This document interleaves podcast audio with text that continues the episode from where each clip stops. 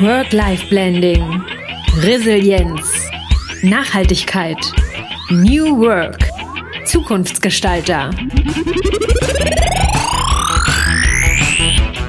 Den Tourismus neu denken.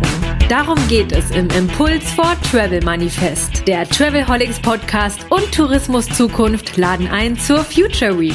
Fünf Themen, fünf Gäste, fünf Talks. Als Hosts im Studio Katharina Fischer und Roman Borch. Willkommen bei den Future Talks at Impulse for Travel. Herzlich willkommen zum Future Talk. Das ist eine neue Staffel beim Travelholics Podcast und die mache ich zusammen mit Tourismus Zukunft, mit dem Beraternetzwerk und dem Ideennetzwerk von Tourismus Zukunft. Die begrüße ich auch gleich hier mit im virtuellen Studio. Mein Name ist Roman Borch vom Travelholics Podcast und ich hole sehr gerne die Katharina Fischer mit ins Boot als mein Co-Host für die nächsten fünf Tage in den nächsten fünf Episoden der Future Talks, die sich übrigens, und das muss man unbedingt noch erwähnen, am Impulse for Travel Manifest orientieren und da auch werden wir noch drüber sprechen. Katharina, hallo, grüß dich. Hallo Roman, ja, danke, dass ich dabei sein darf oder dass wir dabei sein dürfen, auch als Tourismus Zukunft. Und äh, ich bin ganz gespannt, wir haben heute ja den ersten Talk hier äh, und es geht um Geschäftsmodelle, resiliente Geschäftsmodelle. Ist gleich, glaube ich, ein ziemlich großes Thema, was wir uns da rausgegriffen haben aus dem Manifest. Und äh, wer es vielleicht auch nochmal nachlesen will, ist ja vielleicht jetzt auch nicht so weltbekannt, wird danach natürlich weltbekannt sein. Nein, Spaß beiseite. Aber wer es sich vielleicht nochmal anschauen will, www.impulsfortravel.de, da kann man das nachlesen. Und wie gesagt, die Geschäftsmodelle, die Resilienten stecken da mit drin in unsere Vision für den Tourismus 2025. Und deshalb ist heute Ingo hier. Hallo Ingo, Ingo Lies, herzlich willkommen. Und ich würde mal sagen, ich weiß gar nicht, ob du dich noch vorstellen musst, aber stell dich doch mal ganz kurz vor. Ja, mache ich sehr gerne. Ich freue mich sehr, hier heute dabei zu sein und äh, den Start mitzugestalten dieser Serie. Finde ich eine ganz großartige Idee von euch beiden. Bin ich gerne dabei. Ich habe ähm, vor 25 Jahren Chameleon gegründet, habe kurz darauf die Chameleon Stiftung gegründet. Das war eigentlich schon Teil auch von Chameleon, aber hat dann nochmal eine eigene Organisationsform bekommen. Ähm, ich verstehe mich überhaupt als Gründer. Ähm, ich habe Unterkünfte in Afrika gebaut, unterstütze sehr viele Einheimische dabei, eigene Unterkünfte ins Leben zu rufen ähm, und ja, nachhaltig zu gestalten. Mhm. Sehr spannend. Ich glaube, das Thema Nachhaltigkeit werden wir heute auch noch mal ein bisschen ansprechen. Ich glaube oder ich denke mal, das ja fast in das Thema, was wir heute so im, im Dach haben hier als Dach quasi äh, mit rein. Ähm, ich würde ja mal gleich so fragen. Resilienz äh, wird ja oft benutzt, gerade in Krisen. Ne? Dann kommt das immer so wie als Buzzword wieder an die Oberfläche und äh, dann wollen wir alle resilient sein und auch gerade für die Zukunft und für was alles da kommt. Und äh, unter Resilienz äh, verstehen wir ja so ein bisschen die Flexibilität, die Lernfähigkeit, die Robustheit. Ähm, wie siehst du denn das speziell auch jetzt bezogen auf euch? Habt ihr ein resilientes Geschäftsmodell? Also wir äh, äh, ehrlicherweise äh, in Bezug auf zwei der Aspekte, also Flexibilität und Lernfähigkeit, sind wir, glaube ich, äh, ganz vorne dabei, haben sofort ähm, digitale Livestreams ins, ins Leben gerufen als ein Beispiel, sind damit würde ich mal behaupten wollen, äh, der größte Stream in der Touristik, ähm, wenden uns dabei sowohl an, an unsere Reisegäste als auch äh, sogenannten Partnertag Livestream an die Reisebüro-Mitarbeiter und haben auch sofort andere äh, Medien genutzt. Also da sind wir sehr schnell. Aber in Bezug auf Robustheit haben wir ehrlicherweise auch sehr schnell Grenzen erkennen müssen und ähm, und haben auch den Verlockungen ähm, nicht standhalten können mit äh, Anzahlungen von Gästen. Das ist eigentlich schon der Knackpunkt, der jetzt ja auch gerade ganz aktuell in der Diskussion sich befindet und den man auch jetzt angreifen will, ob das von Verbraucherschützerseite ist oder auch äh, von der Bundesregierung, ähm, äh, zu sagen, wenn eben Kundengelder ähm, verwendet werden für das Unternehmen im weitesten Sinne, das Unternehmen diese Gelder verwendet, dann stehen die gegebenenfalls nicht sofort zur Verfügung. Und das ist eigentlich ein Fehler im System.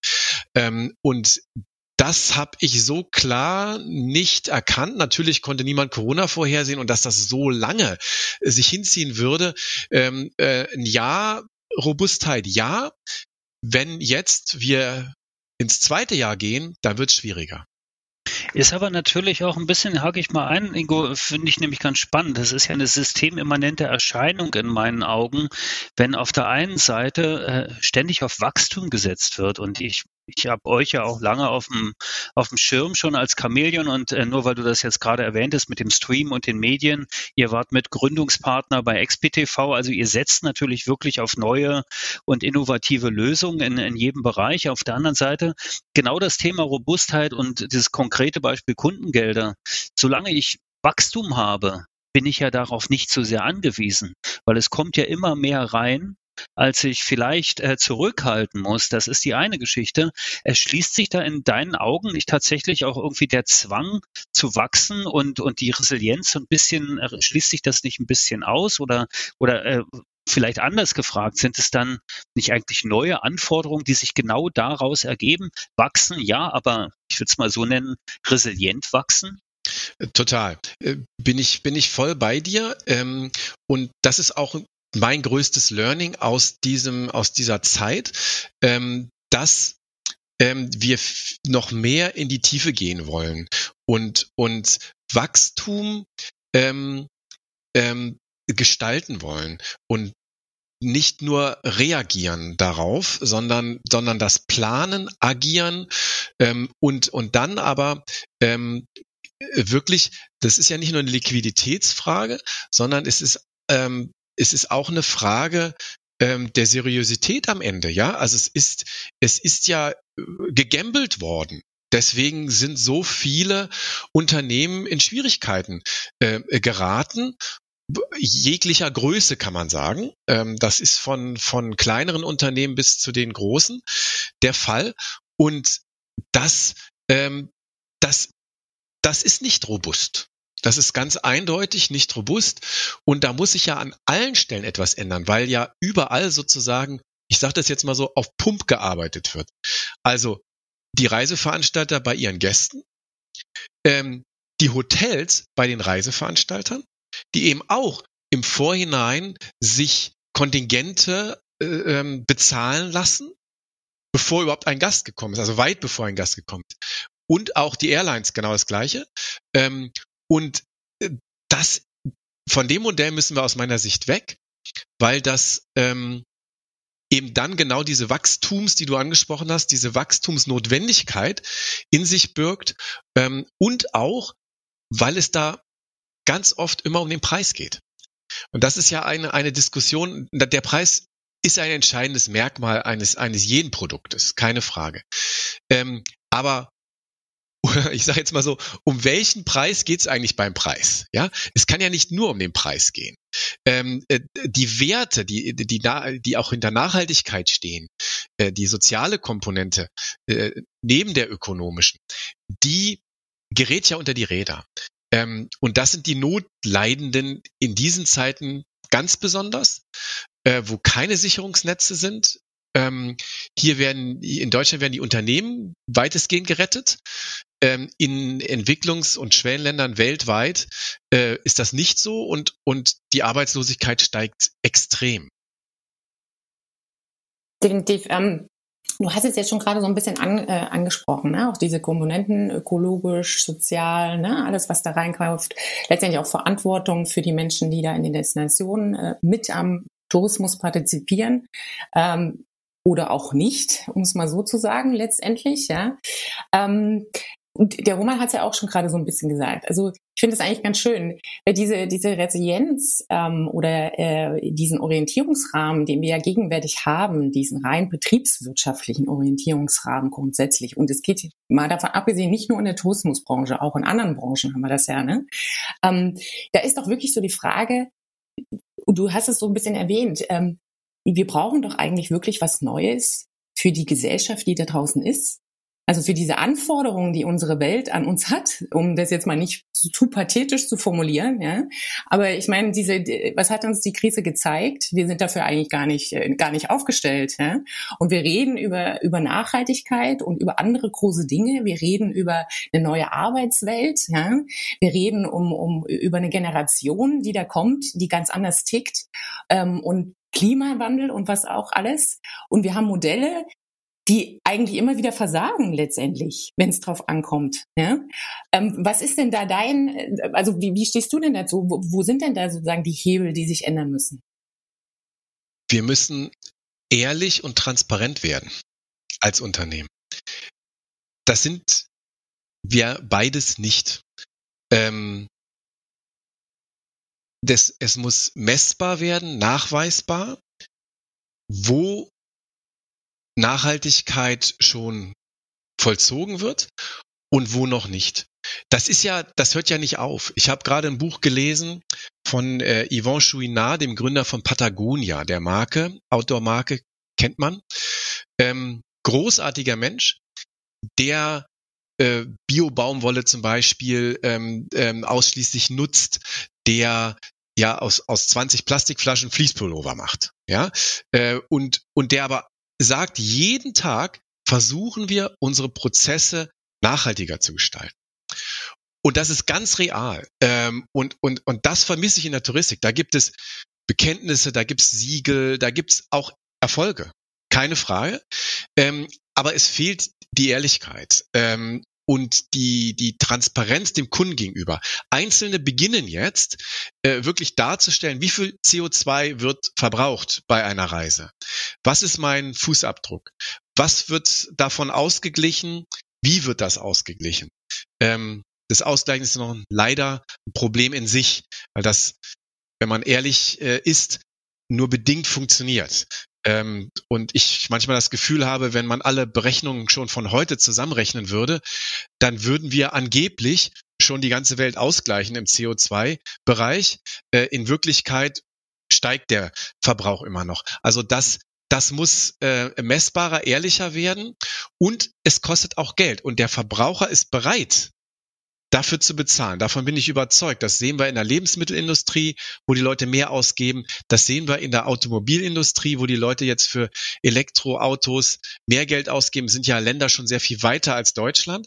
Ähm, und äh, finde ich gut. Die, die Kollegen ähm, von der Der Touristik haben jetzt ein, ein Magerlog rausgebracht, gerade mit grünen Reisen. Also das ist ein Anfang ja, auch äh, von Konzernseite hier ein, Zeichen zu setzen. Mehr ist es noch nicht. Sind ähm, Unterkünfte, die entsprechend gekennzeichnet sind. Das ist richtig. Das ist gut und, und das müssen wir vertiefen und dem Verbraucher draußen klar machen und uns nicht verstecken und glauben, ähm, Reisen, am besten wäre es zu Hause zu bleiben. Ja, das haben wir jetzt alle erlebt, das ist nicht am besten ist auch nicht wirklich nachhaltig. Vielleicht mal eine Nachfrage dazu oder erstmal eine ganz kurze Bemerkung. Ich habe mal einen Podcast aufgenommen mit Professor Braungart, der hat gesagt, Roman, nachhaltig sind wir eigentlich nur, wenn wir tot sind, weil äh, wichtig ist, dass wir Kreisläufe anschieben. Äh, nur dann, wenn wir nicht existieren, dann sind wir nachhaltig. Alles andere geht eher darum, dass wir in Kreisläufen denken und das ist richtig. Und ich würde diesen Kreislaufgedanken ganz gerne auch mal aufnehmen, äh, weil wir sind dann in der ersten Episode dieser interessanten Staffel zum Thema Manifest äh, im Pulse for Travel und da ist Resilienz ein Thema, Nachhaltigkeit ist ein Thema, New Work ist ein Thema. Darüber werden wir noch sprechen. Ingo, was du sagst, wir müssen und dieses Thema Ehrlichkeit und das Thema tatsächlich auch mal äh, nach innen schauen und sich, sich selbst auf die Probe stellen. Also auch dieses, was, was, was ein späterer Gesprächspartner, den wir ja auch mal zu Gast haben werden, Michi Buller gerne sagt, dieses Zitat der probeweise Nullsetzung, ne, dass ich mich einfach nochmal auf Null setze und einfach nochmal überprüfe, wie ist das? Meinst du, Ingo, dass das äh, von außen kommen muss oder kann es wirklich nur von innen kommen oder können es tatsächlich auch, welche Organisationsformen und Strukturen können wir oder werden wir benötigen, damit sich diese Prozesse in Gang setzen lassen? Weil ich habe ganz persönlich meine Zweifel, dass das über politische Doktrinen in irgendeiner Form äh, geregelt werden könnte. Die Politik versagt an der Stelle wahrscheinlich. Ich glaube, dass es ein Zusammenspiel ähm, sein muss. Kreislauf passt auch dahin für mich. Ja, es ist auch ein ein ein Kreislauf, der die Politik kann eine Rolle spielen und muss auch eine Rolle spielen. Und ähm, Ähm, das Wichtigere ist aber, das Wichtigste ist der Verbraucher. Der, der ähm, setzt durch, das ist es ja Henne-Ei-Prinzip, ja. Also wenn ich, wenn ich, wenn ich keine Angebote im Supermarkt habe für Ökoprodukte, dann kann ich natürlich sagen, die Leute wollen das gar nicht. Ähm, und, und, äh, ähm, äh, und, und andersrum sagt der Verbraucher, äh, ich würde ja gerne, aber es gibt's nicht. Und das, das müssen wir auflösen. Wir müssen vorangehen und wir müssen uns, jedes Unternehmen muss sich heutzutage nachhaltig ähm, re äh, rechtfertigen, seine Produkte analysieren lassen, ähm, selber analysieren und vorangehen. Sonst ist man nicht mehr glaubwürdig. Und das äh, gilt nicht nur für die jüngere Zielgruppe, auch die äh, Menschen in der zweiten Lebenshälfte ähm, haben das erkannt und wollen auch ihren Beitrag noch leisten. Ja, auch wenn ihre Lebenszeit jetzt schon kleiner geworden ist, wollen ihren Beitrag leisten. Viele haben ein schlechtes Gewissen und ähm, und deswegen braucht es die, die Produkte, braucht es die Bekenntnisse und auch ähm, die Angebote. Also das ist, das ist für mich das Entscheidende.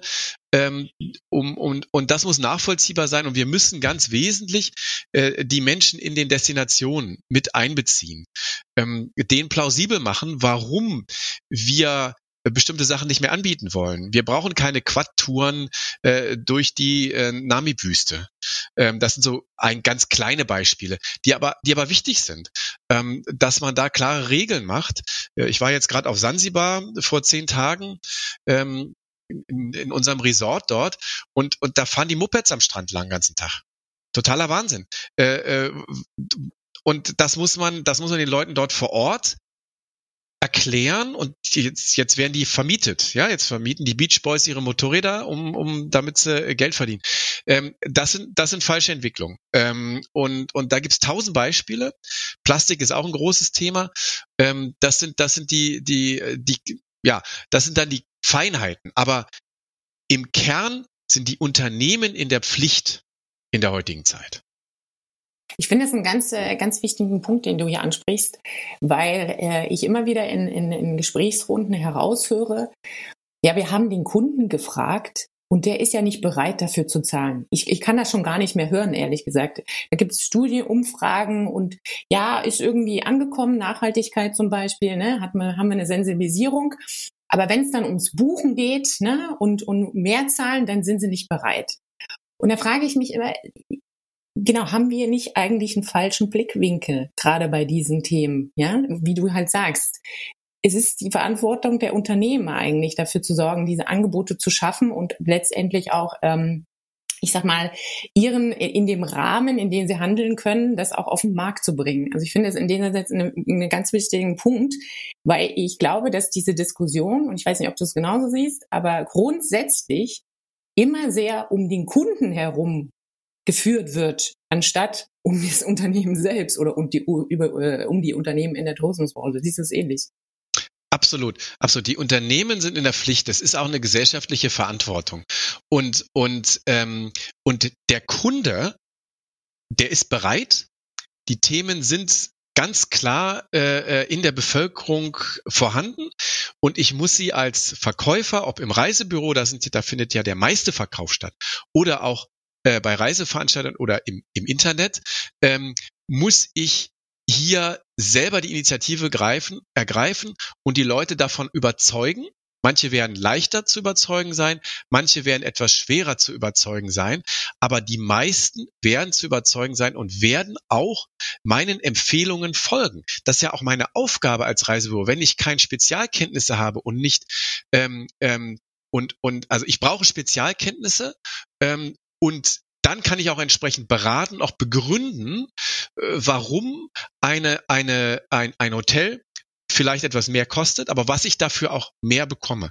Ähm, und, und das ist ganz konkret. Mhm. Vielleicht noch ein Gedanke dazu. Äh, Ingo, könnte es nicht sein, dass die konsequente Umstellung auf resiliente Geschäftsmodelle äh, Ehrlichkeit und noch mehr transparent in der Wirtschaft vielleicht in, in, einer ersten, in einer ersten kurzen Phase ein unternehmisches Risiko darstellt, sich dann aber sehr schnell zu einem Wettbewerbsvorteil umstellen könnte, weil nämlich das, das Verbraucherbewusstsein und Verbraucher sind wir ja letztlich alle, egal ob Politiker, Unternehmer oder, oder tatsächlich Kunde oder ein Reisender, ne, äh, dass sich das tatsächlich dann so schnell umstellt. Man sieht das ja sehr schön an Bioprodukten, an veganen Produkten oder, oder ne, an, an diesen Dingen, die sich plötzlich immer mehr im Markt durchsetzen, wo ich dann, äh, na, ich weiß gar nicht mehr, was mit den ganzen Nicht-Bio-Eiern passiert, die noch auf dem Markt sind irgendwo. Gekauft werden die ja nicht mehr, werden wahrscheinlich Nudeln draus gemacht in irgendwie großen Pastafabriken oder so. Keine Ahnung, weiß ich nicht. Aber ja, kann das nicht schon sein, äh, bisschen rhetorisch jetzt formuliert, aber dennoch siehst du das ähnlich? Ja, äh, äh, es geht, es geht um Vertrauen. Ja, Vertrauen ist, ist etwas und, und auch um, um, um, die Marke. Ja, und äh, also wenn ich jetzt eine Marke habe in der Touristik, ähm, dann gerade dort, Thema Reisen ist so ganz besonders mit dem Thema Vertrauen verknüpft. Ähm, aber wir kennen das auch aus, aus anderen Bereichen, wo bestimmte Markennamen sofort ein Vertrauen erzeugen. Und wenn die jetzt sagen, diese Marken, wir bauen jetzt äh, unsere Waschmaschinen mit ähm, der Hälfte des CO2-Ausstoßes wie bisher und weisen das nach, dann wird dem geglaubt und dann werden die Leute das kaufen. Und wenn ich denen sage, und das kostet 100 Euro mehr, ähm, dann wird das gemacht. Und äh, davon bin ich überzeugt und dem muss man, dem muss man folgen. Es gibt so viele Beispiele, wo Leute als als äh, Spinner dargestellt werden, wenn ich nur an äh, Elon Musk denke oder sowas. Äh, in den Anfangsjahren, da, da, da haben sich die die Leute in Wolfsburg auf die Schenkel geknopft, geklopft und haben gedacht, ja, das soll er mal versuchen, äh, Autos zu bauen einfach so. Ja, äh, das machen wir hier seit 100 Jahren, haben wir das hier entwickelt. Ähm, so und jetzt äh, ist ist der Börsenwert wahrscheinlich höher als als alle anderen Autobauer zusammen in Deutschland. Ähm, und, und, und das nur ein, ein Beispiel, was halt sehr prominent ist. Und das ist auch streitbar, keine Frage, äh, der Mensch. Aber das sind, das sind solche äh, Beispiele, wie die, die Mut machen sollten. Die, die ähm, ähm, jungen Unternehmern, äh, aber auch den bestehenden Unternehmen Mut machen sollten. Wie viele Unternehmen sind verschwunden, äh, weil sie sich nicht verändert haben? Ähm, äh, und wie erfolgreich, also Veränderung ist ja ein ständiger Prozess und die, die Zeichen der Zeit äh, in der Touristik sind langsam erkannt, würde ich mal sagen, oder inzwischen vielleicht erkannt. An der Stelle sind wir und angefangen umgesetzt zu werden. Mal abgesehen von hunderten Spezialisten, die da schon sehr viel weiter sind, aber auf den Gesamt Umsatz betrachtet der, der Touristikindustrie ist das noch sehr wenig und die größeren ähm, kommen nach. Und, und das ist, äh, ich finde das sehr hoffnungsvoll und ich glaube, dass Corona und auch ähm, die Nachhaltigkeitsdiskussion, die ja an einem Höhepunkt war äh, vor Corona, äh, Greta und äh, als ein Beispiel, wird sich äh, fortsetzen und und wer da schon immer glaubhaft war, der wird der wird's leichter haben in der Zukunft natürlich und die anderen müssen sich dieses dieses noch verdienen. Mhm. Super spannend. Ja, ist, äh, ich glaube, wir können da noch äh, drei Stunden drüber reden. Wie immer. Äh, ist nicht das erste Mal, dass wir aufhören müssen quasi. Aber vielen Dank erstmal, Ingo, an dieser Stelle. Ähm, äh, schön, dass wir hier so einen äh, tollen Einstieg äh, gefunden haben in diese ganze Woche, finde ich. Und äh, wie gesagt, es warten noch ganz viele spannende Themen auf euch die nächsten Tage. Roman hat schon einige erwähnt, die Nachhaltigkeit als Chance an sich. Ähm, das werden wir so ein bisschen beleuchten für ein ganzes Land, nämlich Österreich und die Tourismusbranche. Dann haben wir das Thema Vocation dabei, ne? also die neuen Arbeitswelten zum Beispiel. Und dann haben wir auch das heiße Thema der Politik, ne? Politik, Tourismus als politischer Gestalter, so rum. Also auch das äh, werden wir noch mal ein bisschen anreißen die Woche. Aber für heute äh, müssen wir leider schon schließen, Roman. Ne? Ja, wir hören mal auf in dieser ersten Episode, die wirklich großartiger Auftakt war. Vielen Dank, Ingo, danke, Katharina. Äh, vielleicht für alle nochmal der Hinweis, wir haben ein neues Konzept, was wir mal ausprobieren, das nennen wir Listen and Talk. Das heißt, früh gibt's den Podcast und abends gibt's zu dem gleichen Thema noch eine Clubhouse-Session äh, für alle, die äh, auf dieser neuen Buzz-App gerade unterwegs sind und Lust haben, da mit dabei zu sein. Die können sich dann tatsächlich einbringen. Also wir wollen noch ein bisschen mehr Interaktion da reinbringen. Das geht natürlich nur am Tag des Erscheinens, also in der Future Week von Travelholics und Tourismus Zukunft, nämlich in dieser Woche, wo der Podcast erscheint. Alle anderen können dann natürlich alle Podcasts hintereinander hören, beim Joggen zum Einschlafen oder beim Aufwarten auf den Bus, je nachdem, wo sie sich gerade befinden. Äh, danke Katharina, danke Ingo, danke allen Zuhörern. Das ist der Travelholics Podcast in der Future Week mit den Future Talks. Mein Name ist Roman Borch und auf Wiederhören. Ciao.